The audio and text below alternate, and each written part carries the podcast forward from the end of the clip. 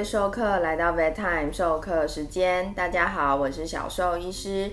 我想很多授课家里应该都有毛小孩，那我想最令各位授课害怕的，绝对不是毛小孩乱大小便，或是调皮打破花瓶，最害怕的应该是毛小孩生病不舒服。除了毛小孩就医庞大的医疗费用，他们不舒服、不吃饭、闷闷不乐的可怜模样，都会让各位爸爸妈妈很心疼。我们第四单元的主题，毛小孩做健康检查啦，来协助各位授课预防胜于治疗，让我们来做毛小孩的健康防护网吧。谁需要进行健康检查呢？是不是只有老狗狗、老猫猫需要呢？并不是哦，是所有年纪的狗狗、猫咪都需要。只是随着年纪增加，检查的频率会越来越频繁。一定也会有授课想说，我看毛小孩生病就会带他去看医生啊，干嘛要健康检查呢？但是啊，当毛小孩已经生病不舒服的时候，就可能错过治疗的黄金时期。又或是家里宝贝其实已经不舒服好一段时间喽，就让我们来听听看，到底为什么要做健康检查吧。健康检查的目的是为了知道家里宝贝目前的身体状况，抓出潜藏的疾病。因为狗狗、猫咪不会说话，不舒服不会自己说，又因为它们在野外的情况下。如果有任何疾病或是外伤，就有可能被天敌或是竞争者趁虚而入，造成自己的资源被抢走，甚至死亡。所以在身体不舒服的情况下，他们通常会隐藏自己的不舒服，可能精神还是很好，会撒娇，会玩耍，一直到地球人发现有异常的时候，通常疾病已经发展一段时间了。也就是毛小孩已经忍着不舒服一段时间了哦，所以定期到动物医院进行健康检查，就可以让兽医师摸摸看看毛小孩，并且有健康检查的过程，及早揪出问题喽。不知道各位授课有没有开车或骑车呢？你的车会不会定期保养维修呢？越久的车是不是进场保养检查的频率会更频繁？去年检查没有问题，今年一样要确认车子各系统是不是运作正常良好，是不是有什么零件该更换，或是哪个零件可能还可以使用多久才不会发生危险。帮毛小孩进行健康检查是一样的道理哦，而且以往检查正常的数据会变成毛小孩自己的健康资料库，可以来比对今年是不是有些数值开始上升了。这时候可能有些预防保健措施就要启动啦。举例来说，猫咪最常见的肾脏疾病，我们血液检查都会验肌酐酸 （creatinine），那它的正常范围大概落在零点八到二点四。当超过范围，我们就要怀疑肾脏疾病的发生。那这时候，我们让各位授课来扮演一下兽医师。当你们看到一只猫咪，它的数值变化是二点三、二点二、二点一，跟另外一只猫咪，它的数值变化是一点三、一点四、二点一。哪只猫咪会让我们需要特别留意肾脏状况呢？聪明的授课可以发现，第二只猫咪的肌酐酸今年度的数值突然大幅度上升，由一点四上升到二点一。即使还在正常的数值范围，我们其实都会比较小心留意，去进行其他进一步的肾脏检查，及早发现肾脏是不是出状况喽。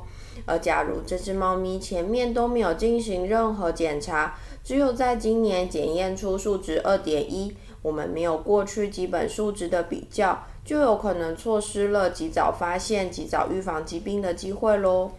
当然，这只是一个很粗略的举例，但我们就可以看出，定期进行健康检查，还有这个很重要的目的，我们要建立毛小孩自己的基本资料库。每个毛小孩都是独立的个体，即使有正常参考范围，也会有个体差异。尤其是在近几年，也有不同的研究显示，一些品种的狗狗、猫咪，像是黄金猎犬。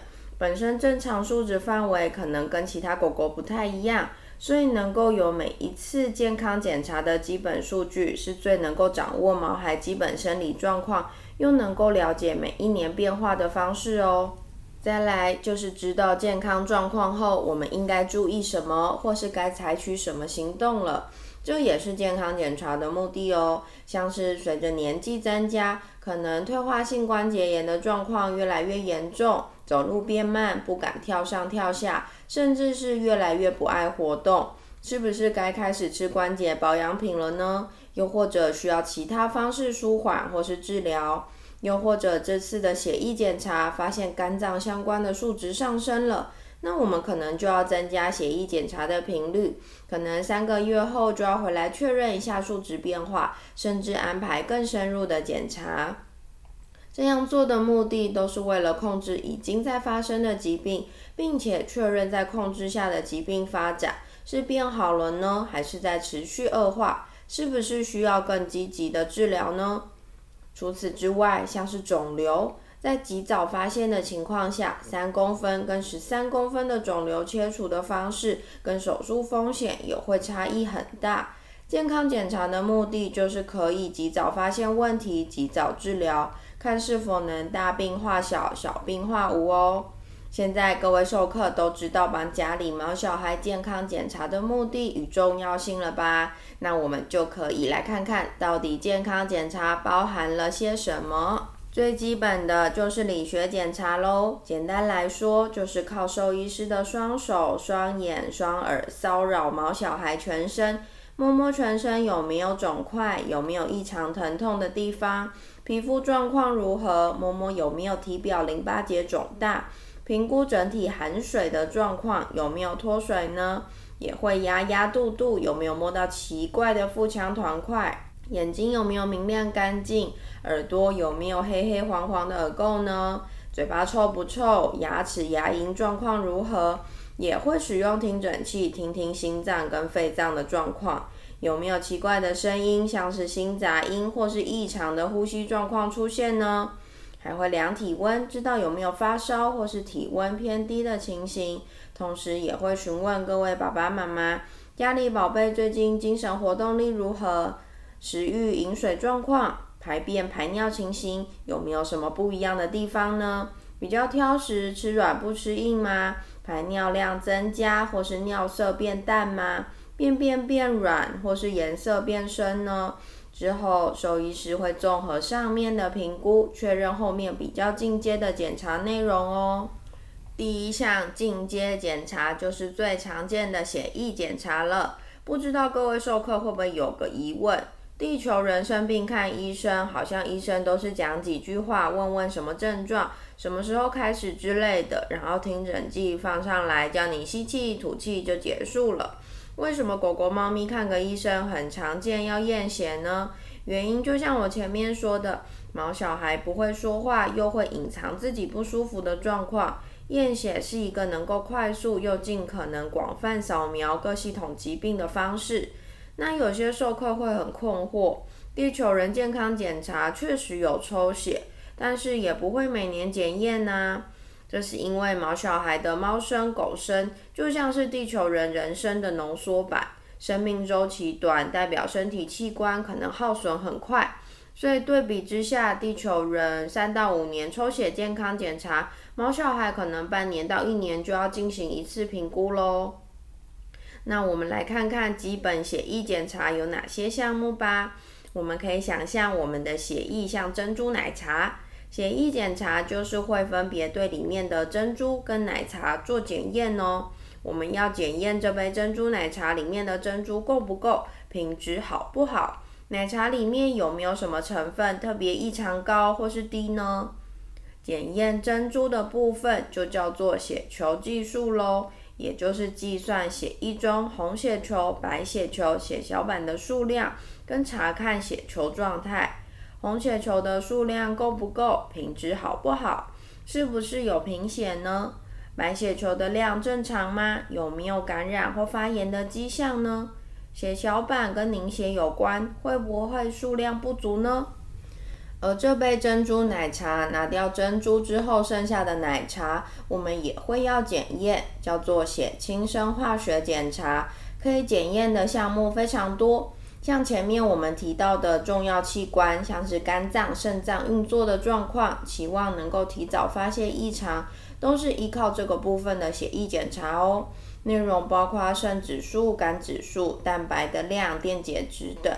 当然，还有一些内分泌激素的检验，都可以一并在这个部分完成。除此之外，许多传染病的检验或是特殊疾病的筛检，也可以由血液检查来确认哦。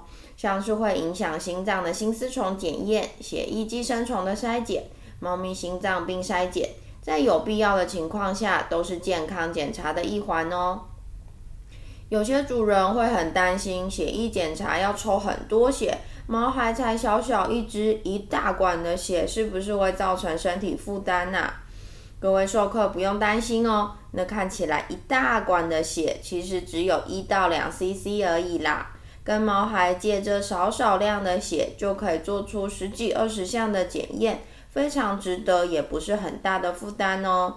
而且只需要三十分钟到一个小时，报告就会出来了，非常迅速，比地球人的健检快多啦。